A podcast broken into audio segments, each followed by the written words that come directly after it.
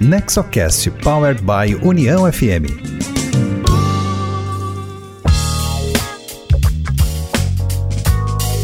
Este é o NexoCast, o podcast sobre governança corporativa, inovação e empreendedorismo voltado ao desenvolvimento com foco nas famílias empresárias. Hoje trazendo como convidada a Letícia Costa, que traz sua visão e experiência como conselheira de grandes companhias. O NexoCast é uma iniciativa do Nexo Governança Corporativa, tem produção da rádio União e tem sempre um conteúdo da maior qualidade voltado às boas práticas empresariais. Você pode escutar o nosso podcast pelo site do Nexo, que é nexogc.com.br, pelo site da Rádio União, que é uniãofm.com.br e pelos aplicativos de áudio como Spotify, Apple Podcast ou Deezer. Siga o NexoCast e receba no seu aplicativo cada episódio novo que entrar na rede. Você já sabe, o Nexo Governança Corporativa é uma associação criada por fundadores e sucessores de famílias empresárias com o objetivo de promover boas práticas de governança corporativa, formação pessoal e profissional de novas lideranças, empreendedorismo e inovação. Eu sou Cristina Pacheco, diretora de comunicação do Nexo, e esse NexoCast traz Letícia Costa. Na conversa com os diretores do Nexo, Miguel Vieira e Juliano Brenner Henneman, Letícia Costa mostrou suas opiniões a respeito dos conselhos de administração, diversidade, inovação e cultura empresarial, além de contar um pouco sobre a sua trajetória profissional como conselheira. Ela foi consultora e vice-presidente da consultoria Bus e conselheira de grandes empresas, como Localiza, TOTUS, Embraer, Mapfre, Mobile, entre outras. Letícia, muito obrigado pela uh, honra, uh, pela disponibilidade hoje de participar do nosso podcast para famílias empresárias. Uh, iniciando o bate-papo e ouvindo um pouco da sua experiência, nós gostaríamos de entender como foi a sua trajetória da consultoria para a governança corporativa na atuação dos conselhos de administração se puderes compartilhar um pouco da sua trajetória profissional e também em que medida a adoção de boas práticas de governança podem contribuir para a longevidade das organizações. Muito obrigado mais uma vez. Bom, pessoal, oi para todo mundo. Eu, eu que gostaria de agradecer o convite de, de participar. Eu acho que esse tema governança ele é sempre muito importante, muito interessante, e no que eu puder contribuir, eu já vou me sentir muito satisfeita, tá? É, e, na realidade, eu, quando eu olho meu histórico profissional, minha trajetória, vocês vão ver que eu meio que caí de paraquedista no tema de, no tema de governança, é, há algum tempo atrás. E aí, na medida em que você vai passando pela aprendizagem, é, você verifica a importância do tema, tá?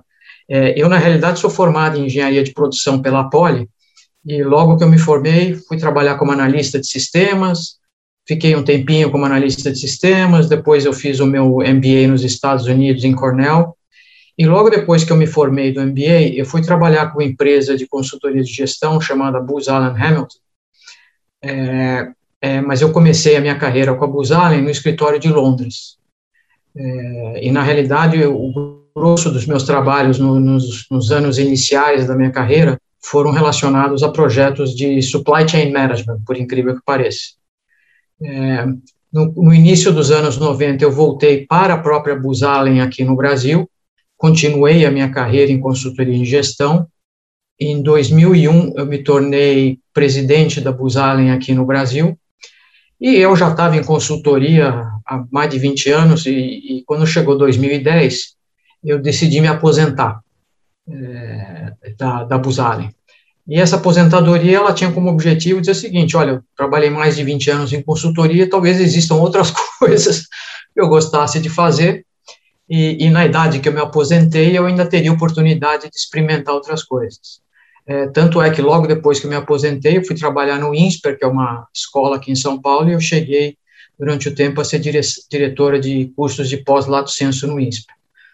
Mas logo antes da minha aposentadoria, como eu tinha passado muito tempo em consultoria, eu fui comunicar é, a dois clientes é, que eu estava me aposentando e da pessoa que ficaria de referência no meu lugar, etc.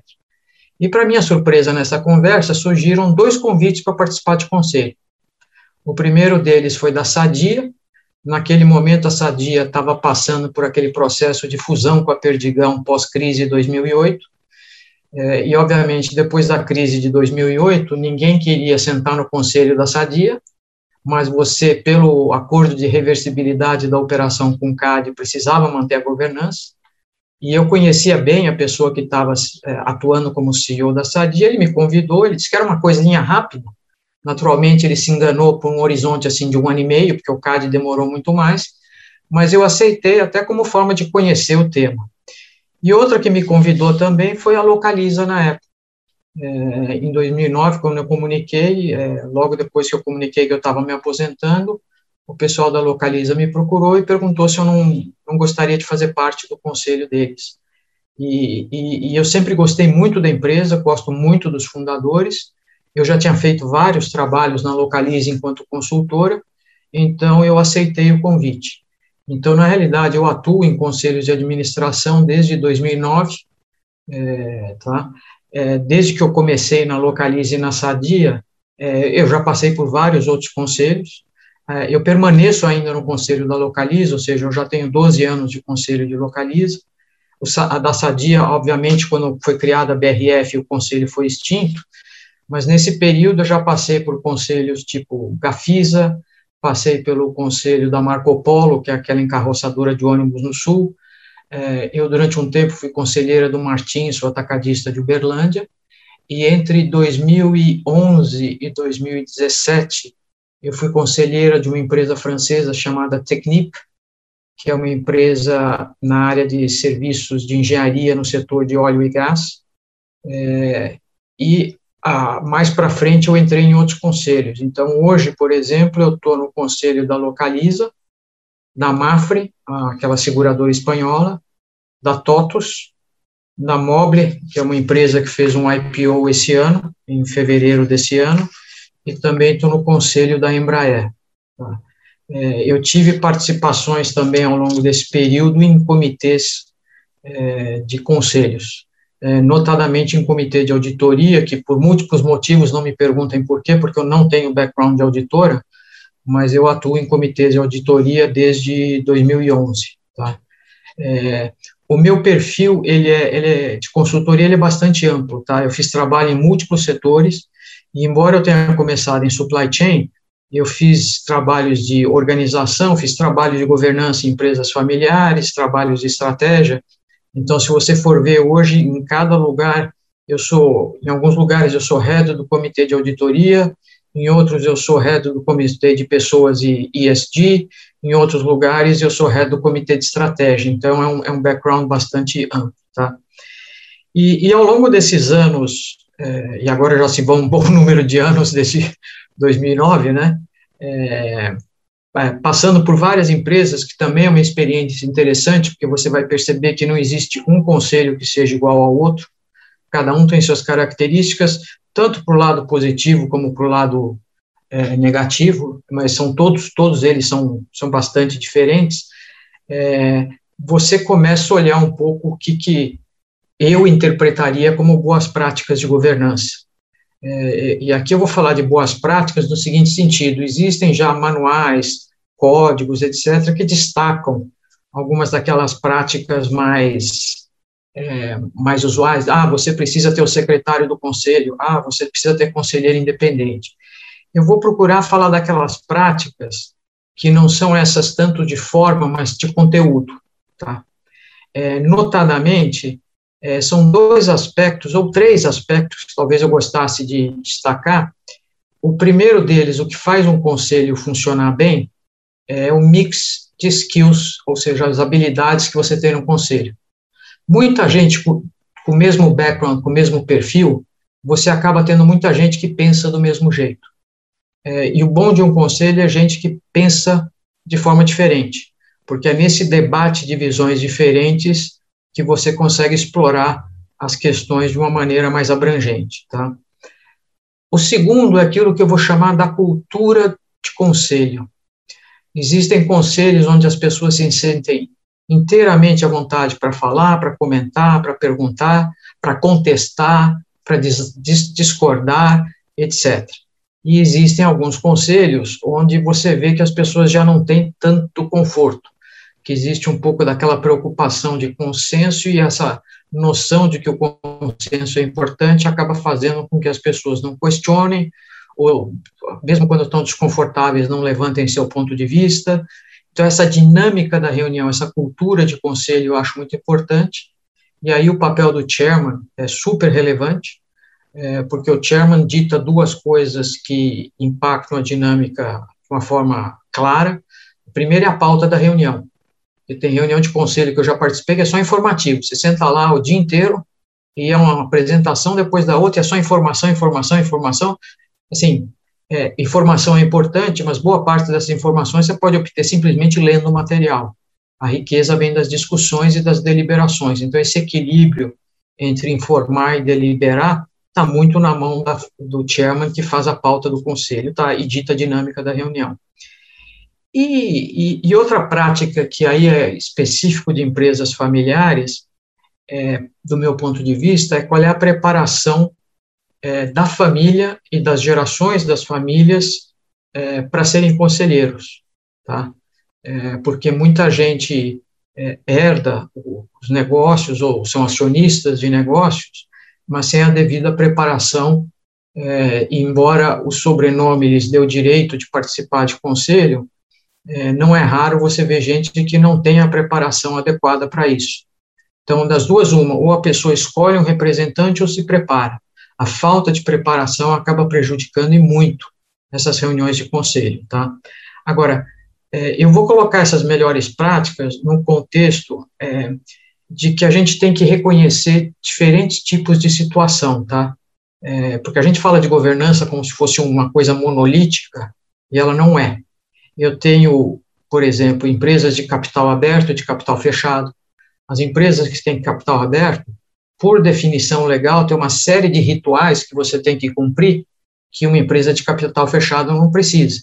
É, aprovação dos relatórios trimestrais, aprovação de juros sobre capital próprio, etc., etc., que são coisas que empresas de capital fechado não precisam cumprir, e isso tem um ônus na agenda do conselho. Tá? O segundo é o controle da empresa é, você pode ter, seja ela de capital aberto ou fechado, uma empresa de controlador, ou seja, você tem alguém que definitivamente tem o controle da empresa e tem o direito de tomar a decisão, então o teu papel passa a ser é, garantir que os minoritários estão representados nessa decisão e que não existe nenhuma posição desfavorável para os minoritários.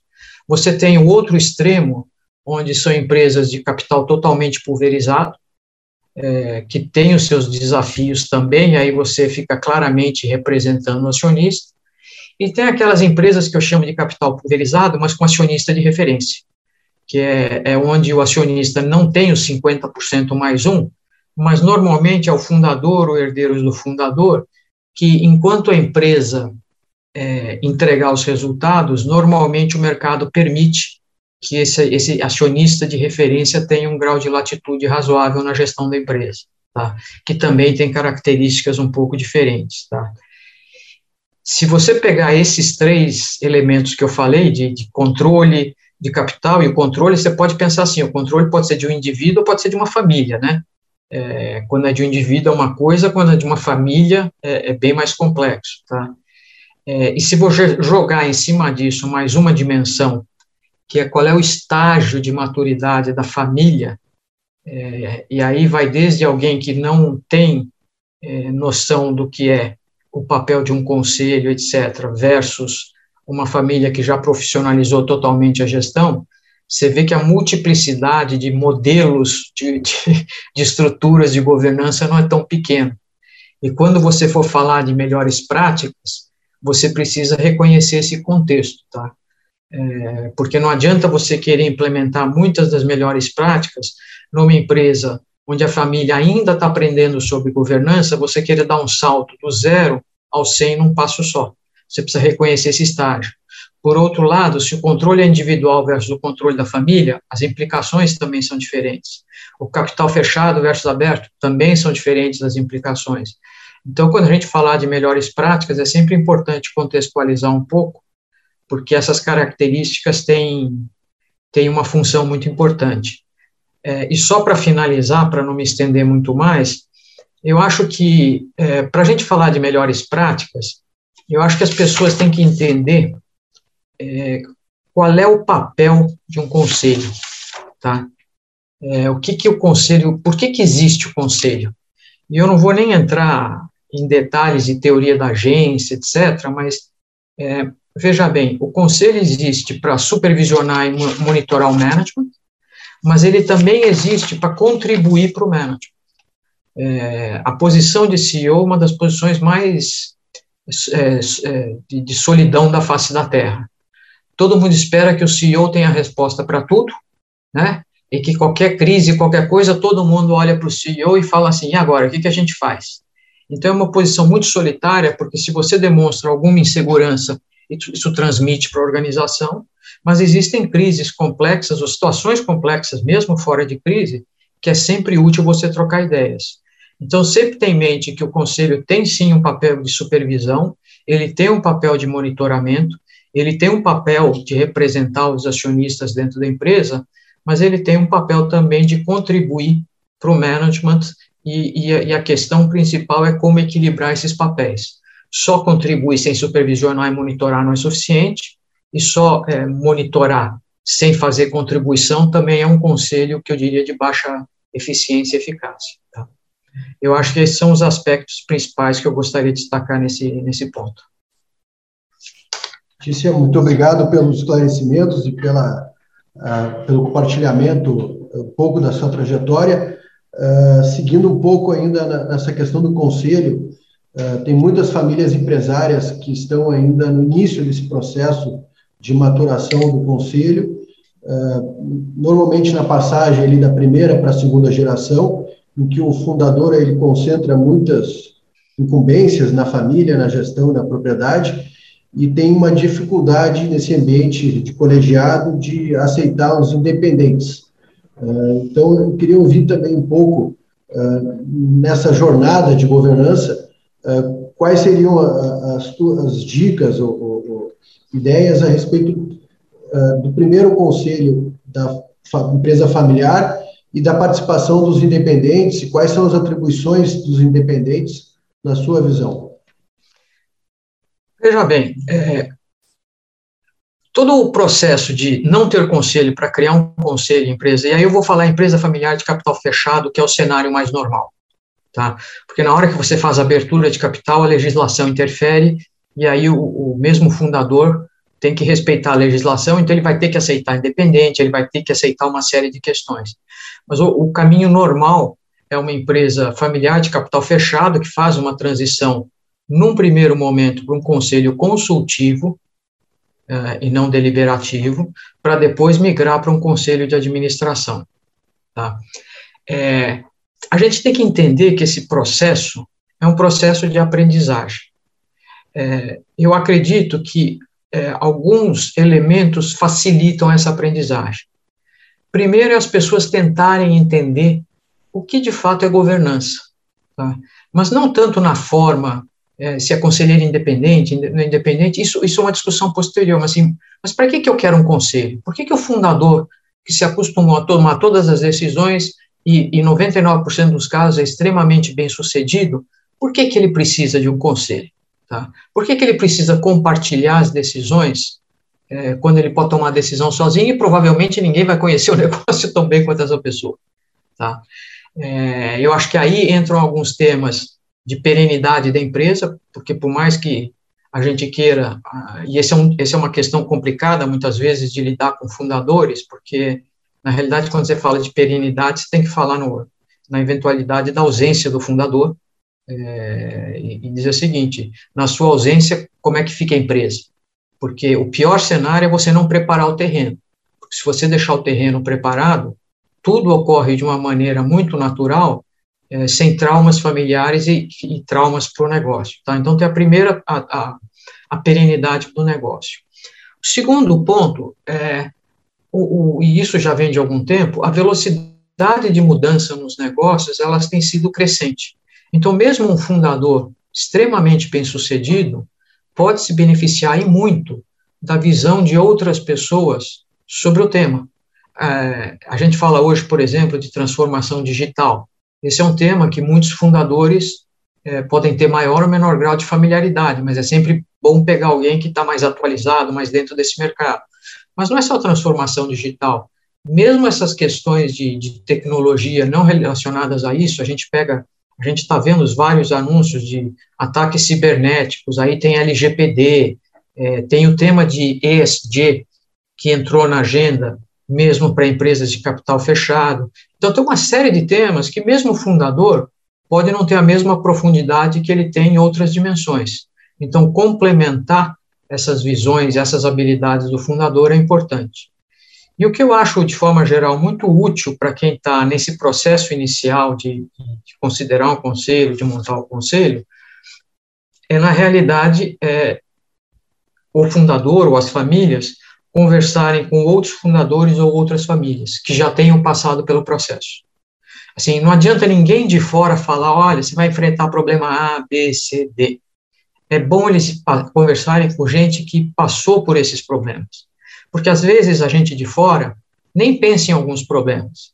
Eu vou te dar um exemplo. Eu, trabalhando com uma família, um dos grandes pontos de tensão, acredite se quiser, era o uso da aeronave. Quem na família pode usar a aeronave? Eu vou ser sincera, não teria me ocorrido que era, esse era um grande problema. E não foi tão difícil estabelecer regras, mas questões familiares, assim, quem pode trabalhar no negócio, quem não pode, se eu vou pagar custo para alguém da família, não vou pagar. Tem uma série de discussões que muitas delas misturam um pouco família com negócio num primeiro momento, é bom conversar com quem já passou. Segundo, que hoje existem vários cursos de governança é, com diferentes focos, etc. Também é útil se informar sobre esse tema de governança para ter certeza de que é, a pessoa tem pelo menos o cheiro do que funciona. E terceiro, escolher membros independentes no começo que deixem, que tragam conforto nas discussões, é, mesmo que o perfil não seja o ideal. Porque, assim, você tem que imaginar que alguém que estava acostumado a tomar todas as decisões vai ter que compartilhar essas decisões. É, então, eu preciso criar o conforto de que compartilhar decisões, de trazer temas para discussão, etc., é, é bom e não ruim. Se você, às vezes, trouxer gente com perfil que não traz conforto para o fundador ou para a família, isso complica. E o último ponto é, na medida do possível, e formalizando várias dessas coisas. Ah, conselho consultivo? Tudo bem, não tem problema, ele é consultivo, mas quais são as decisões que precisam certamente passar pela discussão no conselho? Porque senão o conselho vira uma, uma reunião de tomar cafezinho e jogar a conversa fora. Qual é o limite de alçada? Eu posso gastar um bilhão de reais sem passar pelo conselho ou não posso? A gente sabe, gente, que empresa de fundador que é controlador, no final, ele vai tomar a decisão que quiser. Mas, é, normalmente, esses fundadores são sábios, e mesmo que eles não gostem, durante as reuniões, se forem colocados vários pontos de, de, de convergência e de divergência, eles vão ser levados em consideração na decisão. Então, o papel está para mostrar lá como essa discussão de uma equipe agrega valor ao processo decisório. Tá? E, obviamente, por fim, a gente tem que lembrar o seguinte, né, de geração em geração tem a multiplicação dos pães. É, em algum momento não é mais um fundador. Eu saio de um fundador para três, quatro filhos, de três, quatro filhos eu passo para não sei quantos netos, então, se eu não começar a estruturar essa governança em algum momento, eu certamente vou ter algum tipo de problema familiar mais à frente. Tá? Se eu vou fazer uma pergunta que ela é um pouco desmembrada em duas, que me veio esse tema que é, é muito relevante. Depois convido o Juliano para seguir o bate-papo. Uh, mas um tema sensível das empresas familiares é a sucessão da gestão e, e muitas vezes uh, são entre os próprios familiares. Então, o pai uh, transfere e prepara o filho e, de alguma forma, o conselho ele pode uh, apoiar esse processo de preparação e sucessão, tanto do sucessor como do sucedido. eu queria ouvi-la um pouco dos erros e os desafios desse processo, como o conselho pode facilitar esse processo também, se puderes depois compartilhar uh, a respeito dos comitês que apoiam o, o conselho, quais seriam os, os, três principais comitês, vamos dizer assim, para uma empresa que está iniciando o seu processo de, de adoção de um conselho. Então, puderes falar um pouquinho da sucessão e dos comitês. Em termos de sucessão, de fato, esse é um tema bastante sensível, e aí você tem uma multiplicidade de situações. É, você tem situações onde, na prática, é, existe aquilo que eu chamo de um sucessor consensado, que mesmo que você tenha vários membros da família no negócio, é, todos convergem na visão de que uma pessoa é a mais qualificada. Nesses casos, o papel que o conselho tem é garantir que essa qualificação é real é, e que se tiver alguma lacuna importante, que seja feito um plano de treinamento. Então, vamos supor, eu, te, eu sou fundadora, eu tenho quatro filhos, três no negócio, um fora, dos três que estão no negócio, um deles todo mundo concorda que é o mais bem preparado, a forma de fazer isso é contratar alguém de fora para fazer uma avaliação e ver eventualmente quais são as lacunas, aí mostrar um plano de desenvolvimento e acompanhar esse plano de desenvolvimento para que a sucessão ocorra de forma natural. Esse é um caso positivo, tá? Existem empresas que fizeram isso. Eu conheço empresas familiares que, que tinham um sucessor mais claro é, e tomaram essas medidas. Tem outras que você entra e não está claro quem é o sucessor consensado. Tem duas ou três pessoas da família e que, teoricamente, qualquer uma delas é, pode assumir. É, aqui você pode adotar duas posturas: é uma negociação, outro é uma avaliação externa. A negociação ela tem muitos riscos, tá, gente? Porque parte da questão de empresa familiar é que você não quer trazer problemas no negócio para dentro da família. Ou seja, qualquer discordância no negócio, você não quer destruir a família por causa disso. Tá? É, então, quando não há um sucessor claro, aí sim eu acho que o conselho tem que liderar um processo onde é feita uma avaliação externa, é, sob controle do conselho, e que com base nessa avaliação é feita a seleção do sucessor. E que caso não exista nenhum sucessor é, totalmente adequado, que se comece a discutir a profissionalização da empresa. Muitas vezes isso é um trauma mas é, às vezes você não tem de fato sucessores preparados e o conselho precisa reconhecer isso e pelo menos ter um plano de contingência caso um deles não funcione, tá? Então eu acho que o, o, o papel do conselho é, é garantir que essa questão sucessória é discutida, que ela é endereçada e que ela viabilize, sejam avaliações, sejam planos de desenvolvimento, etc., que essas coisas possam de fato se concretizar. É, infelizmente, é muito comum que nesses processos sucessórios você tenha algum nível de tensão familiar em alguns lugares. Eu já vivi situações em que um filho se achava no direito de ser o sucessor, mas os outros dois também. E aí? Como é que fica? E se é o pai tentando definir isso, é, ele certamente vai criar uma ruptura na família, porque vai parecer que favorece mais um filho do que os outros. Então, é sempre bom é, nesses momentos, a gente é, é, ter uma visão externa com muita clareza, muita objetividade e, de novo, pensando sempre na perenidade do negócio. Tá? Eu acho que o papel do conselho é garantir que essa discussão ocorra é, de um, e que ocorra com uma alta qualidade. Tá? Com relação aos comitês, é, veja bem, eu acho que quando se forma um conselho, na minha cabeça existem dois comitês principais. Um é o comitê de auditoria. E por que, que eu digo isso? Porque essa questão de auditoria ela está se tornando bastante complexa, em primeiro lugar. Se vocês forem olhar as normas contábeis, etc., elas já não são tão simples quanto eram antigamente. Hoje existe muito mais de julgamento no balanço do que existia anos atrás. Anos atrás era assim: comprei por dois, vendi por três, no balanço aparecia dois e três. Agora tem uma estimativa, não tem o PDD, então, assim, tem uma série de questões que surgiram que eu acho bom ter é, isso.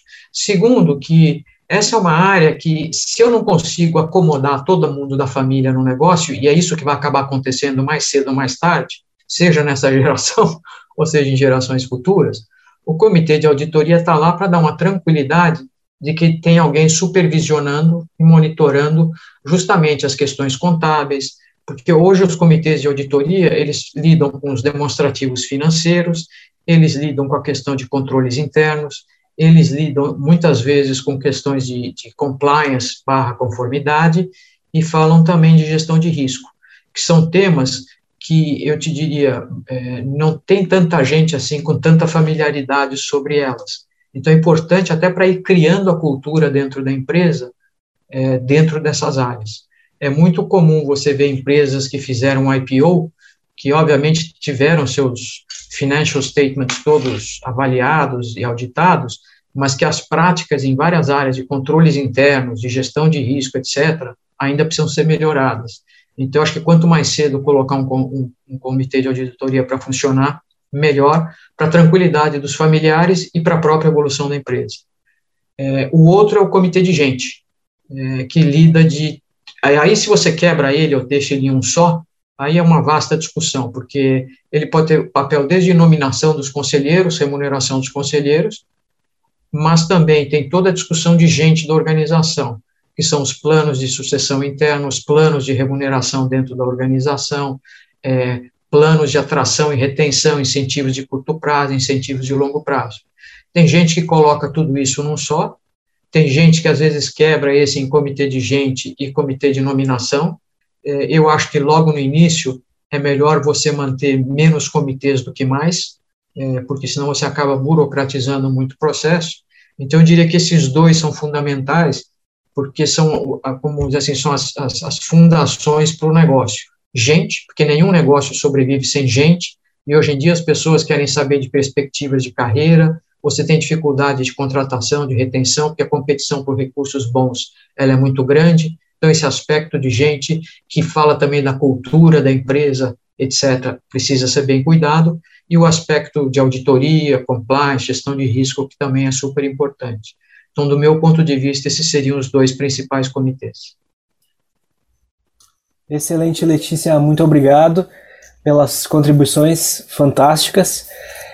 E quando a pauta é o ESG, parece que a pandemia, Letícia, deixou essa pauta ainda mais forte, né? A impressão que a gente tem. Uh, o que que tu tem visto e como que as empresas têm dado atenção de forma efetiva a essa pauta? É, aqui, é, o tema de ESG durante a pandemia, na minha leitura, ganhou, é, ganhou muita visibilidade por dois motivos, eu acho, sem querer simplificar demais a questão. Primeiro, que acho que nós estamos observando as mudanças climáticas e não só falando sobre elas. É, se a gente for olhar os fenômenos climáticos que coincidiram com o período da pandemia, entre degelo lá, excesso de chuva em algum lugar, falta de chuva em outro lugar, se olha as queimadas na Califórnia, queimadas na Austrália, assim, isso não é um fenômeno só brasileiro, é um fenômeno que a gente está observando no mundo, as inundações na Alemanha, as inundações que teve na Europa. Então, são questões que passaram a ser talvez um pouco mais visíveis é, para todo mundo, porque elas se tornam é, muito rapidamente, em alguns casos, catástrofes, até com efeitos de, de vida ou morte de pessoas. Né? O segundo é que eu acho que a pandemia, e aqui no Brasil é, particularmente, é, tornou alguns aspectos do S é, muito visíveis. Uhum. Eu a pandemia aqui no Brasil, por exemplo, é, deixou patente, de uma forma brutal, a questão da desigualdade. É, eu lembro conversando com gente do exterior, falando, ah, por que, que vocês não fazem um lockdown? Eu falei, deixa eu explicar, não dá para fazer lockdown. O cara que vende de manhã o que ele vai comer no almoço, se você fizer lockdown, ele vai comer o quê? O ambulante da rua. O cara que vive de aluguel, se não consegue pagar, vai morar aonde? Embaixo da ponte? Então, assim, nós temos uma desigualdade muito grande, com diversas implicações, e junto com a desigualdade vem a questão de diversidade. Então, acho que a pandemia tornou isso muito mais visível para a grande maioria dos brasileiros. Agora, como as empresas estão tratando o tema? Varia muito, tá? Existem empresas que já lidavam com esse tema, uma, não talvez com a sigla ESG, mas já lidavam com esse tema já tinham suas próprias iniciativas de, de por exemplo, na área de educação, é, dentro do contexto seguinte, olha, é, é, eu preciso ter mais mão de obra qualificada no Brasil. Já tinham várias empresas que trabalhavam a dimensão uh, ambiental, é, por acreditar, independentemente de qualquer coisa, que de fato eu preciso preservar e conservar o meio ambiente, e muitas empresas que já, mesmo antes de SD, tratavam a, a questão de governança muito seriamente. Tá?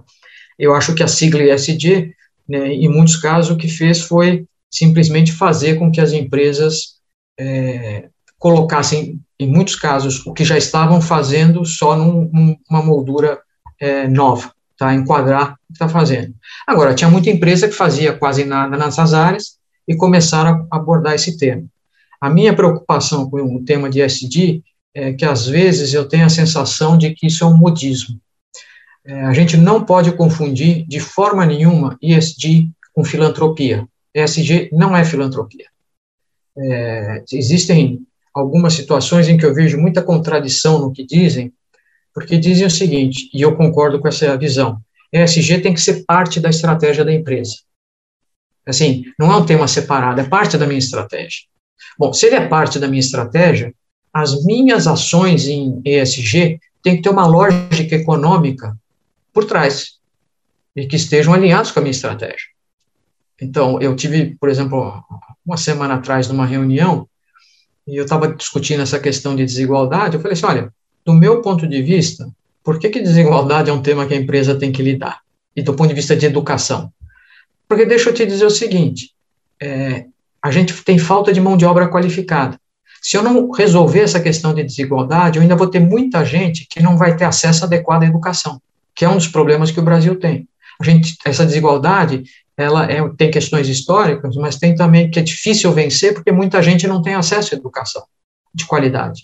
Na medida em que eu der oportunidade de educação de qualidade, eu começo a tirar algumas pessoas dessa desigualdade e crio outras oportunidades, que, by the way, para o meu negócio faz todo sentido, porque eu preciso dessa mão de obra qualificada. É o mesmo argumento que isso já é histórico, eu já usava isso lá atrás, antes mesmo do, do nome ISD aparecer, com relação às mulheres, por exemplo. Eu falo assim, gente, deixa eu explicar para vocês o seguinte, na média, vamos simplificar, mulheres são mais ou menos 50% da população, certo? Se eu não conseguir incluir mulheres, a força de trabalho é reduzida em 50%.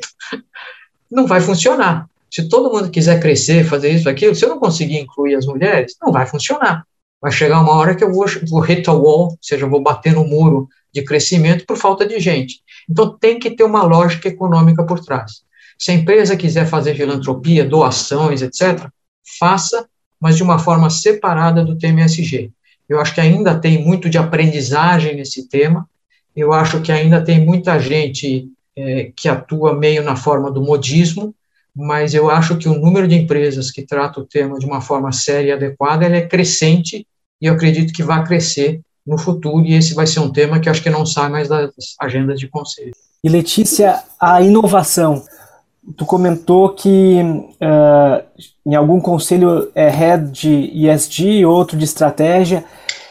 Essa lógica do comitê de inovação ou de estratégia, uh, tu poderia trazer uma, uma, um bom exemplo de como essa inovação ela se torna de verdade uh, uma evolução constante dentro de uma, de uma corporação? Olha, primeiro que eu acho que inovação não depende da criação de um comitê. Eu acho que inovação depende da, do mindset, da forma pela qual o management e o conselho pensa sobre o seu negócio. Tá? É, eu sento em conselhos que não existe comitê de inovação, não existe comitê de estratégia e o business é bastante inovador. Por quê? Porque se criou uma cultura de que, olha, gente, está acontecendo um monte de coisa no mundo, a gente tem que olhar, observar, aprender trazer para nós e, e, sair fazendo.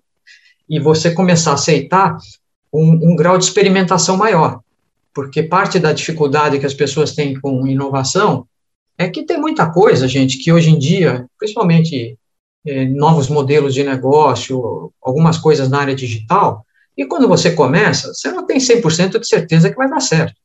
E você tem que assumir que algumas dessas iniciativas vão dar errado. E tudo bem se der errado e se precisar fazer correção de, de, de, de, de curso no meio do caminho. Se eu comecei do jeito, descobri que precisa mudar, Legal, não tem problema, a gente reorienta, não há problema. Então, acho que inovação não depende de um comitê. É, eu acho que depende do mindset da cultura, tanto do conselho como do management. Eu acho que ainda tem muito do not invented here syndrome. Assim, isso não foi inventado aqui. Outro dia eu estava numa discussão de conselho e eu falei assim, eu vou falar genericamente para não revelar o conselho, obviamente, mas falei assim, não, mas e o surgimento desse tipo de empresa? Aí a resposta que eu ouvi foi a seguinte, olha, isso aí já tentaram, mas não conseguiram. Aí eu pensei assim, mas uma hora vão conseguir. Veja as fintechs. O Itaú sentou, esperou, uma hora a XP apareceu.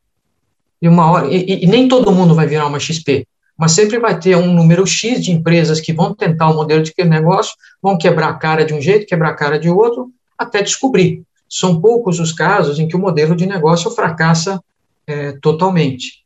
Então, acho que precisa ter essa abertura e esse mindset, e para isso funcionar, eu acho que você precisa ter um conselho maduro o suficiente é, e, e, com um mix de habilidades que olhe para o mundo de fora, que veja o que está acontecendo. São muito. Hoje, quase nenhum negócio está isento de ser impactado pela transformação digital. Todos os negócios são impactados de diversas formas. Então, você precisa ter essa habilidade para não ser um follower, para inovar, para fazer. E eu acho que a cultura de inovação ela vem junto com aceitar correr alguns riscos e aceitar erros, tá? Porque a grande dificuldade que muita gente tem é que às vezes as coisas não dão certo, mas eu vou ter que eu vou ter que aceitar alguns desses erros.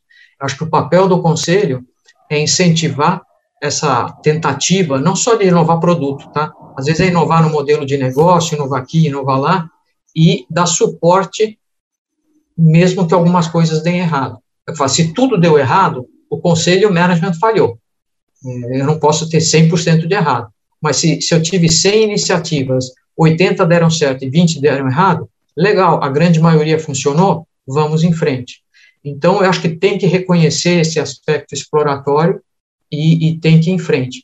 Muitas empresas criam um comitê de inovação, é, eu acho que isso acaba virando uma inovação de produto. Só que, uhum. se você for olhar, é, as grandes inovações que você tem hoje não são tanto de produto, são de modelos de negócio. Então, eu acho que fica difícil, e é muito difícil você ter um comitê de inovação que fala de um novo modelo de negócio, é, que às vezes não é comitê de conselho, mas é um comitê em que o conselho não esteja envolvido. Então, aí começa a ficar um negócio meio complicado. Então, eu acho mais fácil você ter um conselho alerta, um mix de habilidades necessárias para ter esse tipo de discussão, e se precisar trazer gente de fora para conversar com o conselho, para ativar as ideias e fazer todo mundo pensar, e o management também. Tá? De certa forma, já foi mencionado, mas em que medida a adoção de boas práticas de governança corporativa incentiva essa cultura organizacional que tem que ser inovadora, que tem que estar tão atenta a tudo, que tem que saber se expor ao contraditório? Eu veja bem, eu, eu, eu vou dar um exemplo é, vocês são muito novos, não vou lembrar, eu vou lembrar com mais, com mais calma, mas foi aquela estouro da bolha de internet em, no começo dos anos 2000. Porque naquela época, é, eu lidava com algumas empresas familiares, e aí muitos dos fundadores, os filhos dos fundadores, tiveram aquela ideia, então vamos fazer isso, fazer aquilo, e saía gastando dinheiro a rodo. E, e, era assim, era uma, uma coisa impressionante. Não, nós vamos montar um negócio, aí você fala, gente, como é que vai funcionar isso? Você começava a se perguntar. E, e assim, e o único projeto na minha vida que eu fiz de internet naquela época, porque eu perdia todas as propostas, foi um projeto que no final disse para o cliente: não invista. E ele economizou um monte de dinheiro ao não investir numa coisa que, obviamente, não, não funcionou. Então, hoje o mundo é diferente, o grosso vai funcionar, mas você ter essa governança que traz para o debate, que coloca as perguntas mais chatas, por que, que vai funcionar, por que, que não vai funcionar, quem é o concorrente, como é que vai ser, isso ajuda a pensar para reduzir a possibilidade de erros ao longo do caminho.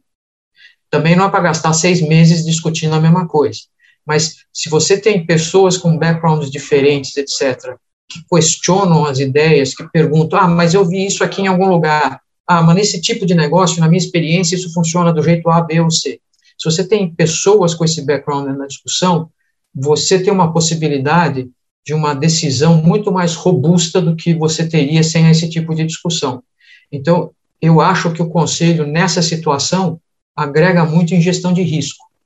Primeiro, porque você tem mais gente pensando no que pode dar certo, mas também no que pode dar errado, e através da discussão melhorar a robustez da decisão. Tá? E também alguém que vai monitorar a evolução para não deixar essas coisas virarem uma bola de neve quando elas evidentemente não estão dando certo é, é muito difícil para quem cria um negócio chegar à conclusão que o negócio não está indo para lugar nenhum. É muito difícil. Então, é muito bom ter alguém que vai questionar e falar: bom, gente, então do que nós vimos até agora, é hora de parar. Que essa provavelmente é uma das decisões mais difíceis. E o conselho pode tomar essa decisão também. Então, nesses contextos é que eu vejo o valor agregado do conselho nesse processo de inovação. Tícia, uh, já antecipando aí um pouco os agradecimentos pela, uh, pelo compartilhamento pela experiência, a gente aprendeu muito e com certeza os ouvintes do nosso podcast também terão um belo conteúdo aí para aprofundar.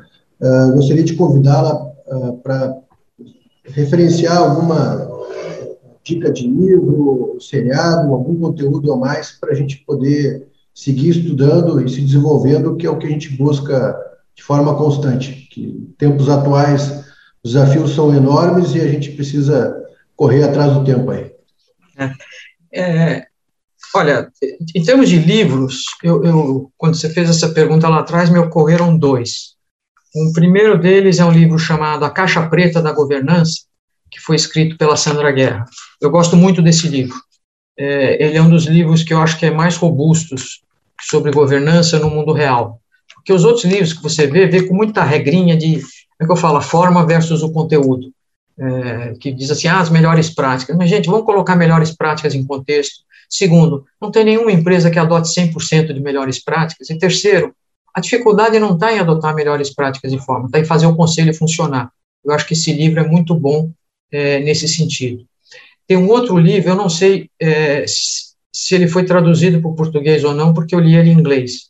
É um livro daquele professor Rancharan, é, chamado Boards That Lead, uh, When to Take Charge, When to Partner, and Where to Stay Out of the Way. É, tá?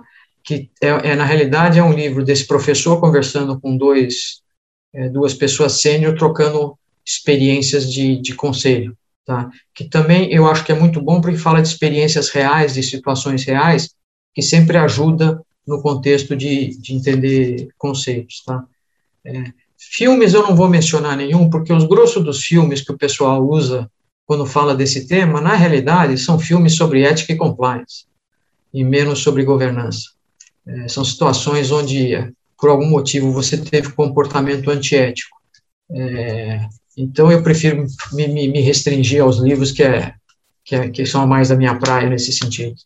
Muito obrigado. O NexoCast quer ouvir a sua opinião, a sua sugestão. Nos procure e nos siga nas redes sociais. Estamos no Facebook, no Instagram e no LinkedIn como NexoGC. Mande uma mensagem, comente nas redes sociais, participe dessa conversa. E por aqui siga nosso podcast para não perder nenhum episódio. Curta, compartilhe, vamos fazer a informação circular. Esse foi o episódio 38 do NexoCast, o podcast que pretende desmistificar a governança e suas ferramentas. No próximo episódio, mais insights e conteúdo voltado à gestão, inovação, empreendedorismo e governança para empresas familiares. Estiveram conosco na técnica da Rádio União, na operação de áudio, equalização e edição, os profissionais Luiz Felipe Trevisan, Júnior Fraga e Ramon Ram, com coordenação e direção de Rodrigo Giacometti. Esse programa é um conteúdo original de Nexo Governança Corporativa, com produção técnica da Rádio União FM. Obrigada por estar conosco e até o próximo NexoCast. NexoCast Powered by União FM. Uma produção Nexo Governança Corporativa e Rádio União FM.